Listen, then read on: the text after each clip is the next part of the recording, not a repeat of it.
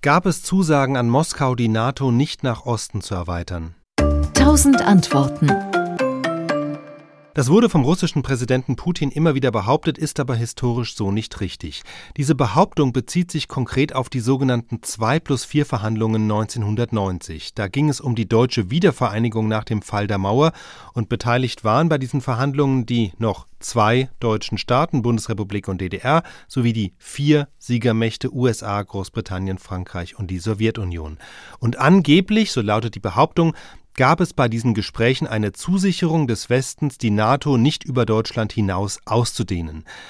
Einer der zentralen Belege für diese Behauptung ist die folgende Äußerung des damaligen Bundesaußenministers Hans-Dietrich Genscher vom Februar 1990 nach einem Treffen mit seinem US-Amtskollegen James Baker in Washington. Wir waren uns einig, dass äh, nicht die Absicht besteht, das NATO-Verteidigungsgebiet auszudehnen nach Osten. Das gilt übrigens nicht nur in Bezug auf die DDR, die wir da nicht einverleiben wollen, sondern das gilt ganz generell. Das hat Genscher tatsächlich so gesagt. Zur Wahrheit gehört aber, Genscher gibt hier nur seine persönliche Haltung wieder. Die Äußerung war gerade kein Zugeständnis in einer Verhandlung, sondern allenfalls ein weiches Signal im Vorfeld der eigentlichen Verhandlungen, denn die hatten noch gar nicht begonnen zu diesem Zeitpunkt. Deshalb auch diese eher unverbindliche Formulierung, dass nicht die Absicht besteht, die NATO auszudehnen. Das war zu dem Zeitpunkt erstmal eine zutreffende Feststellung, denn an eine Osterweiterung war damals noch gar nicht zu denken. In der DDR waren noch sowjetische Truppen stationiert. Die DDR gehörte ebenso wie die osteuropäischen Staaten noch immer dem Warschauer Pakt an. Genscher war, als er das gesagt hat, außerdem als bundesdeutscher Außenminister überhaupt nicht in der Position, für die NATO zu sprechen. Das wusste auch die Sowjetunion. In jedem Fall waren diese Äußerungen eben nur ein kurzfristiger Gesprächsstand vor Beginn der Verhandlungen, der aber am Ende nicht in den Vertrag eingeflossen ist.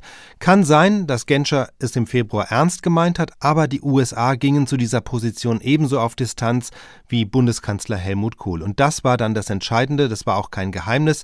Alle, die damals in den Gesprächen beteiligt waren, also auch der sowjetische Präsident Mikhail Gorbatschow, erklärten später, eine mögliche NATO-Osterweiterung war in diesen 2 plus 4 Verhandlungen überhaupt kein Thema.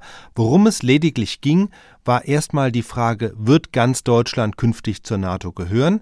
Dem stimmte die Sowjetunion zu, vor allem nachdem der Westen ihr eine Finanzspritze von 5 Milliarden Mark versprochen hat. Und die nächste Frage war dann, wenn Deutschland zur NATO gehört, wird die NATO dann künftig auch in Ostdeutschland operieren und sich mit den dort immer noch stationierten sowjetischen Truppen das Gelände teilen. Das war das Thema und das war die Zusage, werde nicht passieren. Kurz, es ist tatsächlich so, dass eine Osterweiterung der NATO vorübergehend mal ein Thema war, ganz am Anfang, aber es gab eben gerade keine Versprechen oder vertraglichen Zusagen im Zusammenhang mit der Wiedervereinigung. Und selbst wenn irgendjemand das falsch verstanden haben sollte damals, ging die Geschichte ja auch weiter. 1997 unterzeichneten beide Seiten die NATO-Russland-Grundakte und darin erkennt Russland ausdrücklich an, dass es kein Vetorecht gegen die Mitgliedschaft anderer Länder hat. Spätestens damit also hat Moskau den Weg freigemacht für die Aufnahme weiterer osteuropäischer Staaten ins NATO-Bündnis.